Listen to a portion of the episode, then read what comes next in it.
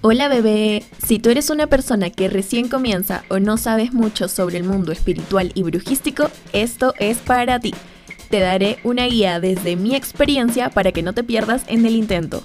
Soy Paz Palmieri, creadora de Baraja Lunar en Instagram. Esto es Baraja Lunar, un podcast lleno de magia. Hola bebés, qué emoción. Por fin el segundo podcast. Vamos a echar chismecito al largo y tendido. No sé si alguna vez les pasó que cuando entraron a este mundo espiritual no sabían por dónde empezar. Porque tipo yo regreso atrás en los años y veo mis inicios y la verdad es que no tenía ni idea por dónde comenzar. Em, hay tantas cosas de qué hablar he intentado hacer como un orden, así vamos a ir por orden, para poder ir aclarando un poco de las dudas de, de cuál es el paso número uno que hay que entender para poder darle, encontrarle el sentido a este mundo espiritual.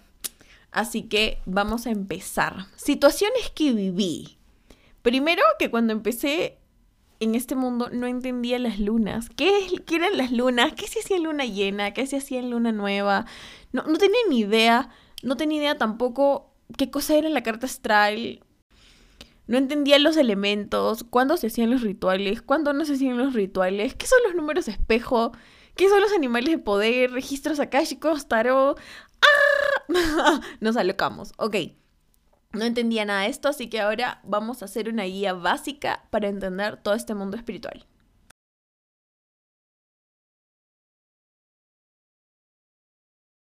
Lo primero que tenemos que entender es que el mundo espiritual se basa en los cuatro elementos. ¿Cuáles son los cuatro elementos? El aire, el agua, el fuego y la tierra. ¿Y qué significa cada uno de ellos? Vamos a empezar con el aire. El elemento aire viene de la mente, de la mente, de la razón, de las ideas, de la voz, de la comunicación, de los pensamientos, de todo lo que tiene que ver con el raciocinio. Si te das cuenta, el aire es un elemento que no se ve, o sea, tú giras a la derecha y a la izquierda y no ves nada. Entonces de ahí viene el elemento aire, no se ve. Por eso es la mente, porque tú tampoco puedes ver tus pensamientos, no puedes ver tus palabras, no puedes ver tampoco tus, tus ideas, ni tampoco puedes ver tu comunicación. Entonces ese es el elemento aire. Luego, el segundo es el elemento agua. El elemento agua, ¿de dónde viene? De las emociones el agua, eh, el fluir del agua, los ríos, el mar, está conectado a la emocionalidad. ¿Por qué? Porque las emociones tienen picos, tienes momentos de emociones felices, emociones tristes, son como súper variantes. Además, también las emociones se pueden sentir. Tú puedes sentir cuando el agua está caliente, está fría, está templada, está helada. Es, es de sensaciones, lo que tú estás sintiendo. Así que el agua es la máxima expresión de las emociones, es el mundo emocional. Luego está el fuego. Eh, el fuego es la energía, es la pasión, es la fuerza, es esa llama que te enciende el alma para que tú vayas detrás de lo que te emociona, lo que te motiva, de tus pasiones, de lo que te enciende el corazón. El elemento fuego también representa el instinto.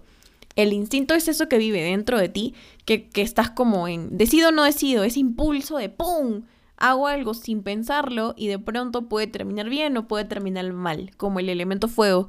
El elemento fuego cuando está descontrolado puede ser un incendio forestal, pero cuando el fuego está controlado puede ser algo precioso como la llama una vela, por ejemplo. Y por último tenemos al elemento tierra. El elemento tierra es, que es la materialización, es aquello que podemos tocar, sentir, que podemos ver, es cuando se vuelve tangible algo, es como cuando tú manifiestas algo, estás manifestando que quieres, no sé, cambiar de trabajo, cuando se vuelve una realidad, ¡pum!, elemento tierra. ¿Y por qué es el elemento tierra la materialización? Porque en la tierra, cuando tú siembras una semilla, eh, luego en algún momento te da un fruto. Por eso es la materialización. La tierra es la que todo el tiempo está como dando a luz cosas como plantas, árboles, como flores. Así que ese es el elemento tierra. Y estos son los cuatro elementos. Y absolutamente todo el mundo espiritual, inclusive la carta astral, las lecturas de tarot, los registros akáshicos, eh, absolutamente todo tiene razón de ser, hasta la numerología, ¿eh? Tiene razón de ser de los cuatro elementos. Ya, ¿y para qué les estoy lanzando todo el cuento de los, de los cuatro elementos? Para que ustedes puedan saber hacer rituales. Pero para saber hacer rituales hay que entender primero cómo funcionan las lunas, porque las lunas son quienes marcan el paso de cuándo hacer los rituales. Así que voy a explicarle las lunas. A ver, bebés, ¿qué son las lunas? La, luna tiene diferentes fases. Si se han dado cuenta, la luna va creciendo y va achicándose. La luna es variable, varía. Entonces existen cuatro fases de la luna.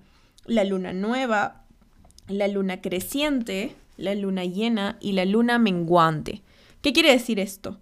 Que, por ejemplo, en la luna nueva y cada vez que sea una luna nueva, si ustedes quieren darle como o sea, como un seguimiento a las lunas, pueden bajarse una aplicación que se llama Luna, así literal, y ustedes van a poder saber todo el tiempo en qué fase lunar estamos. Eso es algo que yo este, siempre hago. Cada vez que estoy media perdida, entro a la aplicación y me guío de la aplicación. Entonces, ¿qué es la luna nueva y para qué sirve? La luna nueva es esa fase lunar en donde la luna no se ve. Es donde el cielo está totalmente oscuro sin ningún rayo de, de luna. Entonces, como la luna recién va a empezar a crecer en luz, es un excelente momento para sembrar intenciones, para comenzar a manifestar cosas.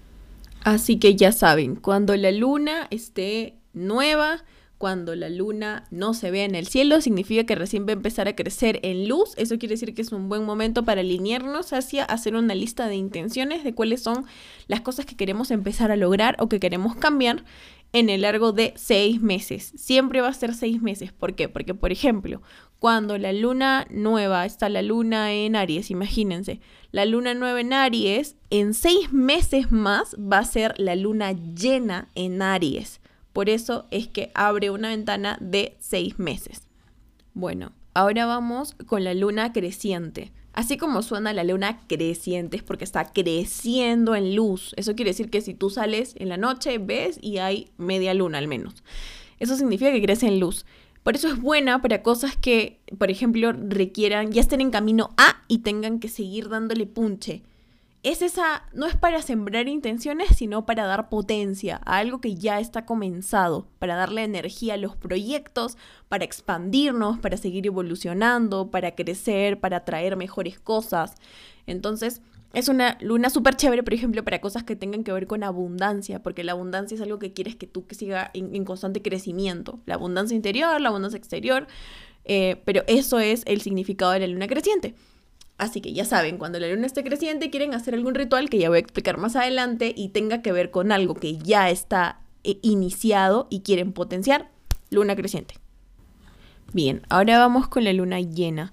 La luna llena es cuando la luna está al 100%, al máximo de su luz. O sea, tú sales y ves la noche arriba y la luna está redondita, redondita. Entonces, ¿la luna llena para qué sirve? Para esos momentos en donde ya te llenaste. Entonces, es buena para soltar cosas eh, pero no para soltar, por ejemplo, ¿a qué, a, ¿a qué me refiero? No sé, estoy cargada, suelto en la luna llena. No, no va tanto por ese lado. Más va para, por ejemplo, ya iniciaste un proyecto, ya estás en crecimiento, estás en expansión y de pronto sientes como que ya tocaste techo y ahora te toca como buscar nuevas, eh, nuevas metas, nuevos objetivos. ¡Pum! La luna llena sirve para cerrar ciclos para cerrar ciclos de todo aquello que te está como llenando las manos y no te permite tomar lo, nuevo. Así que también la luna llena también es, es, buena para manifestar cosas de abundancia, claro que sí, para manifestar todo lo que tú quieres como llegar a tu máximo potencial, así como al 100%. Y luego viene la luna menguante. ¿Y para qué es la luna menguante? La luna menguante es cuando la luna ya llegó a su máximo potencial y ahora empieza a descender en luz. Así como antes vimos el recorrido que pum, de luna nueva crecía, crecía hasta que llegaba la luna a la luna llena, de la luna llena a la luna nueva es cuando la luna decrece, decrece, decrece en luz. Así que este es el momento para despojar cosas, para desechar, para hacer limpiezas energéticas, para sacar lo que ya no resuene contigo, para conectar con el desapego, para cortar cosas de raíz y para cerrar todo aquello que ya es como ya, momento de sacar. Saca, saca, saca. saca todo lo que, lo, que, lo que puedas y para limpiar tu casita, claro que sí. Entonces, ahora que ya te expliqué lo de los elementos, fuego, agua, tierra y aire, y ya te expliqué lo de las lunas, puedo proceder a explicarte lo de los rituales.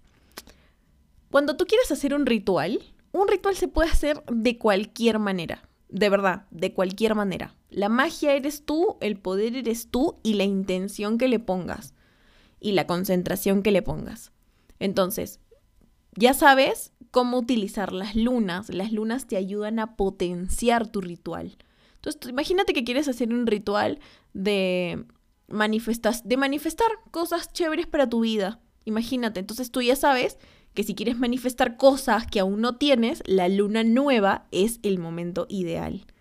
Entonces, si tú, por ejemplo, quieres eh, hacer un ritual para soltar cosas porque te sientes cargada energéticamente hablando, entonces ya sabes que la luna menguante o la luna llena, pero mejor menguante, te va a ayudar mucho para poder como sacar, sacar de ti todo lo que necesites.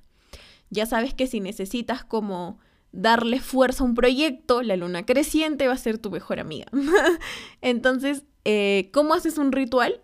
Pues teniendo los cuatro elementos presentes. Una representación de cada elemento. ¿Qué cosa podría representar el elemento aire? Puede ser una pluma, un saumerio o un incienso. Entonces, imagínate que pum, pones una pluma. ¿Qué puede representar el elemento agua? Puede ser un vaso de agua o una conchita de, de mar. Entonces, pum, pones tu vasito de agua. Luego, ¿qué puede representar el elemento fuego? Una vela. Prendes tu velita. ¿Qué puede representar al elemento tierra? Un cuarzo o una plantita, porque vienen de la tierra. Entonces, teniendo esas cuatro cosas, tú ya estás como entrando en el equilibrio de la espiritualidad y de la vida. Y vas a proceder a hacer, escribir. Yo, uno de los rituales que yo amo, así como de cajón, es escribir tus intenciones o las cosas que quieras soltar en una hojita con los cuatro elementos presentes. Algo que me gusta hacer es fusionarlo con un, con un baño, con una duchita calentita, con la velita que huele rico, con el incienso o con la pluma, con el cuarcito. Uf, poderoso bebés. Así, durante todo el baño manteniendo la intención. Entonces, eh, es así como haces un ritual. Si te das cuenta, no necesitas grandes cosas. No necesitas como 50.000 pasos para poder como hacer un correcto ritual, sino simplemente entender los cuatro elementos, las fases lunares y la representación de, y la representación de cada elemento para que lo tengas presente en tu ritual. Ahora, ¿cuándo hacer y cuándo no hacer un ritual? Se dice que en temporada de eclipses no debería hacerse un ritual. Eh, en realidad siento que depende de ti yo creo que lo, dicen que no, porque la energía se siente un poco pesada. Entonces, como que ponerte a hacer un ritual en un momento de tanta confusión emocional o estando en un proceso como tan profundo de darte cuenta de cosas, como que no se alinea tanto a la energía. Así que más que nada va por ese lado, no tanto con el no debes porque va a pasar algo malo, sino porque como que no se alinea al ritmo de la, de la tierra. Es por eso. Ahora les voy a dar una breve introducción de los siete chakras. Los siete chakras son centros energéticos. Son siete. Empieza desde el chakra raíz, que empieza en la base de la columna vertebral y va subiendo. Chakra sacro, que está como cuatro dedos debajo del ombligo. El chakra plexo solar, que está dos deditos o más o menos por el ombligo el chakra corazón, que está en el corazón, el chakra garganta, que está en la garganta, el chakra tercer ojo, que está en el tercer ojo, y el, chakra corona, que está arriba de, de, la cabeza. ¿Qué significan los siete chakras? Están asociados a emociones. Por ejemplo, el primer chakra está asociado al miedo, el segundo a la culpa, el tercero a la vergüenza, el cuarto al sufrimiento, el quinto a la mentira, el sexto a la no conexión con la intuición o a la ilusión y el séptimo al apego de cosas terrenales. Obviamente hay muchos más significados profundos de cada chakra, pero básicamente vienen de esas emociones. Entonces, ¿Qué pasa con los chakras? Se alinean y se desalinean literal todos los días, porque todos los días entramos en procesos, eh, en procesos, porque por ejemplo están asociados de repente a la vergüenza, imagínate, me, estoy, me avergüenzo de mí, me, me avergüenzo de mi, de mi manera de pensar, o de mi manera de vestir, o de mi manera de, verme, o, de repente tengo culpa de, de culpa de hacer lo que amo, porque qué van a decir los demás, o de repente estoy sufriendo porque estoy teniendo un momento muy triste, o de pronto quiero hacer muchas cosas pero el miedo no me deja. Entonces así es como se van bloqueando cada uno de tus chakras energéticos. Entonces, ¿qué pasa cuando un chakra se bloquea? La energía no fluye, no recorre los siete y entra y vuelve a salir y se renueva. Entonces, es así como funciona la, energía de los, de los siete chakras. Ese es como el cuento corto, ¿no? Como para que lo entiendan así a la facilita. Luego viene el mundo de los cuarzos. El mundo de los cuarzos es enorme, bebés. Así como existen los siete chakras, existen cuarzos que están asociados a cada chakra.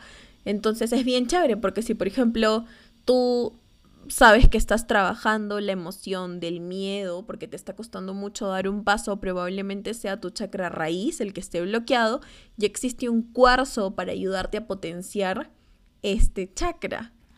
Y existen cuarzos así para todo. Por ejemplo, uno de mis cuarzos favoritos es la matista, es el que es de color morado. Entonces yo tengo un, cuarzo, tengo una drusa. Una drusa es un pedazo de cuarzo grande. un cuarzo es como un pedazo chiquito y una drusa es como un pedazote. Em, que, que, me encanta porque la matista ayuda mucho a equilibrar la emocionalidad y también a fortalecer la intuición.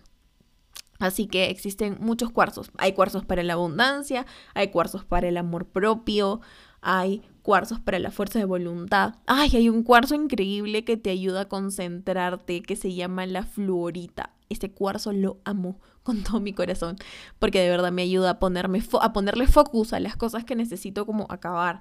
Así que si les interesa el mundo de los cuarzos, pueden por ahí chismear cuáles son las propiedades para cada cuarzo, y realmente ayudan un montón. Por la misma vibración que emanan, te hacen como conectar con eso, potenciar y, mejorar como en eso. En verdad ayudan mucho, mucho, mucho, mucho. Así que ese es el mundo de los cuarzos. Luego está el mundo de las velas. Las velas es un mundo que a mí me encanta, conecta mucho con el elemento fuego te ayuda mucho tener una vela prendida en tu escritorio para conectar con la pasión, con el instinto. Si de repente estás como muy bajón o de pronto estás como con poca energía, ¡pum! Prende una vela para que veas cómo te levantas en una. Ah, el mundo de las velas también es súper interesante. Las velas por colores tienen un significado. Por ejemplo, la vela blanca te va a ayudar a tener mucha claridad, te va a dar paz, te va a dar equilibrio. Luego, por ejemplo, la vela verde te va a dar mucha fuerza, tus intenciones, te va a dar como una dosis de buenas vibras, te va a hacer conectar con tu prosperidad, con tu abundancia. También ayuda mucho para los temas de salud. Em, también la vela azul, por ejemplo, te va a ayudar a equilibrar las emociones, te va a dar paz, te va a ayudar a conectar con la espiritualidad. La vela roja te va a dar buen humor, te va a dar fuerza, te va a hacer conectar con tus pasiones. La vela amarilla te va a dar autoconfianza y va a reforzar la comunicación contigo mismo y la comunicación con los demás. Y así por ejemplo, la vela morada, creo que es la transmutación, sí. La vela, la vela morada te ayuda a transmutar como que las cosas. Por ejemplo, si tú de pronto estás como molesto y es como, prende esta vela morada para transmutar mi molestia en buen humor. Entonces, eh, los colores de las velas te ayudan a potenciar tu, tu intención no significa que es mágico, así como que, ay, magia hace, sino que tú eres la magia, tú y tu intención. Los colores solamente te ayudan a reforzar. Ahora les voy a hablar de los saumerios. Los saumerios tienen diferentes intenciones. Tú puedes comprar un saumerio armadito ya con, con, intenciones varias. ¿Y por qué puede pasar esto? Porque están armadas con plantitas o hierbitas y todas son diferentes. Entonces hay plantitas que te ayudan a la paz, a la calma, hay otras que potencian el amor propio, otras que potencian la abundancia, otras que son para limpiar, sacar, otras que son para abrir camino. Entonces el mundo de los saumerios que conectan con el elemento aire también es súper, súper bonito. Y también van alineados a las lunas. A las lunas. Las lunas acá es la clave para todo, bebecitos, de verdad. Ahora les voy a contar un poquito sobre los números espejo. Los números espejo tienen un montón de significados, literal, según va variando. Los que tienen que ver con el 1, tipo 1 y 11, 11 y 11, tienen que ver con la intuición, conseguir tu instinto, conseguir tu intuición. Es como, a veces es como, oh, estás por el buen camino, estás haciendo las cosas bien. Eh, luego el 2 es como el comienzo, es como confía en, tu, en tu inicio, en tus primeros pasos. Luego el 3 tiene que ver con el equilibrio, con la, con la fertilidad, con la creatividad, con el dar a luz proyectos, con el estar así como muy creativo. El 4 tiene que ver con la protección, con el orden, con la estructura, con la planificación. Luego el 5 tiene que ver con un cambio o con ser flexible o de pronto vas por un, por un sendero y de pronto te vas al otro, pero tiene que ver con flexibilidad de cambio. Luego está el 6 que tiene que ver con una decisión, con tomar una decisión. Eh, el 7 tiene que ver con la fuerza, con el avance, con el empuje y con la perseverancia. El 8 tiene que ver con el balance y con el equilibrio. Y el 9 tiene que ver con el mirar y reevaluar como las cosas. Es bien curioso, porque los números espejo vienen de la numerología. Y la numerología eh, tiene un significado muy parecido a el significado del tarot de Marsella. La numerología y el tarot de Marsella van de la mano. Es loquísimo. Y el tarot tiene los cuatro elementos. Em, así que 100% todo esto termina siendo lo mismo y termina teniendo toda una base de los cuatro elementos. Entonces, los números espejos son señales. Claro que sí, son 100% señales. No lo dudes. Y si estás como mucho más atento, los vas a poder ver con mucha mayor claridad. Ahora, si quieres profundizar más en un número espejo, puedes meterte a Google. La información está toda ahí, así literal. ¿Qué significa el 11 y 11? Entonces, puedes ahí también volver a chismearlo y profundizar más. Ahora vamos a hablar un poco de la numerología. ¿Qué es la numerología? La numerología es el estudio de los números y viene de la fecha en el que tú naciste. O sea, literal. Es la suma de tu fecha, más tu día, más tu mes, más tu año, y hay muchas maneras de calcularse. Existe el número de destino, el número kármico, el número personal, el número anual.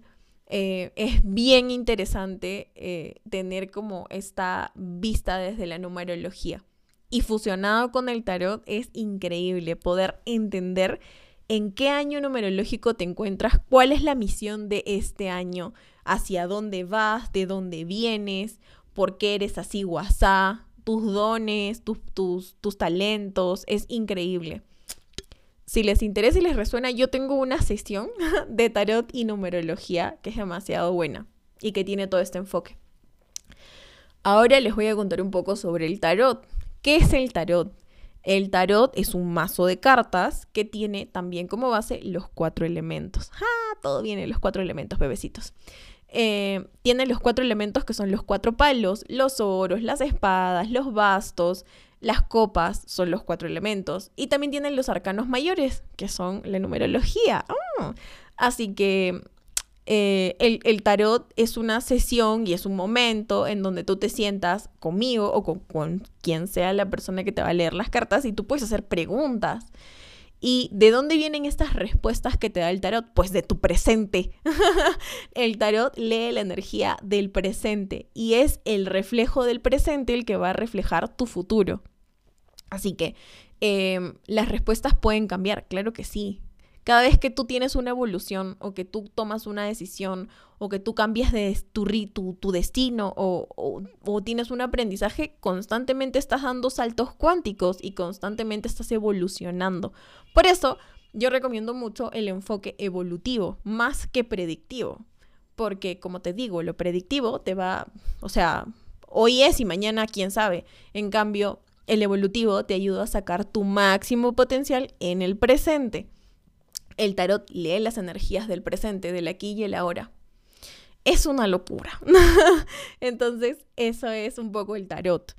Así que yo sé que hay personas que tienen como miedo, que piensan que el tarot los puede condicionar. Por eso a, ese tipo de personas les recomiendo el enfoque evolutivo. Así que si les interesa una lecturita de tarot, eh, me pueden escribir ahí en Barajita Lunar. eh, Ahora, les voy a hablar también un poco de la carta astral. ¿Qué es la carta astral?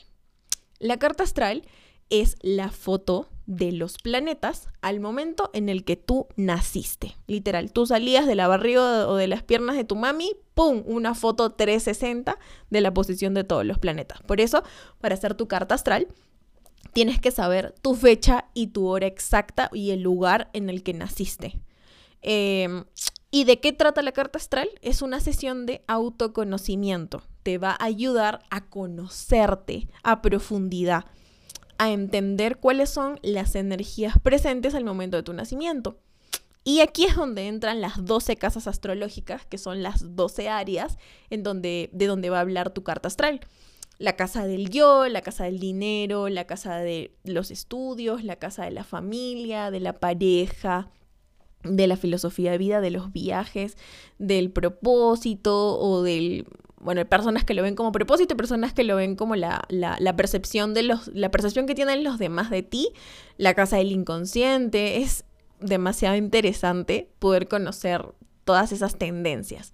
Em, el enfoque que yo tengo que me gusta verlo como un potencial de mejora, no ver cuáles son esas áreas que tú puedes resolver y que puedes mejorar y cuáles son esas áreas que de repente ya son dones y que ya eres lo máximo. Entonces reafirmas y mejoras. Es como también muy de autoconocimiento y evolución. Ahora les voy a chismear sobre la sesión de registros akáshicos. ¿De qué van los registros akáshicos? Los registros akáshicos, y esta es una explicación que la doy siempre en todas mis sesiones y que los que ya han llevado sesiones conmigo la van a recordar.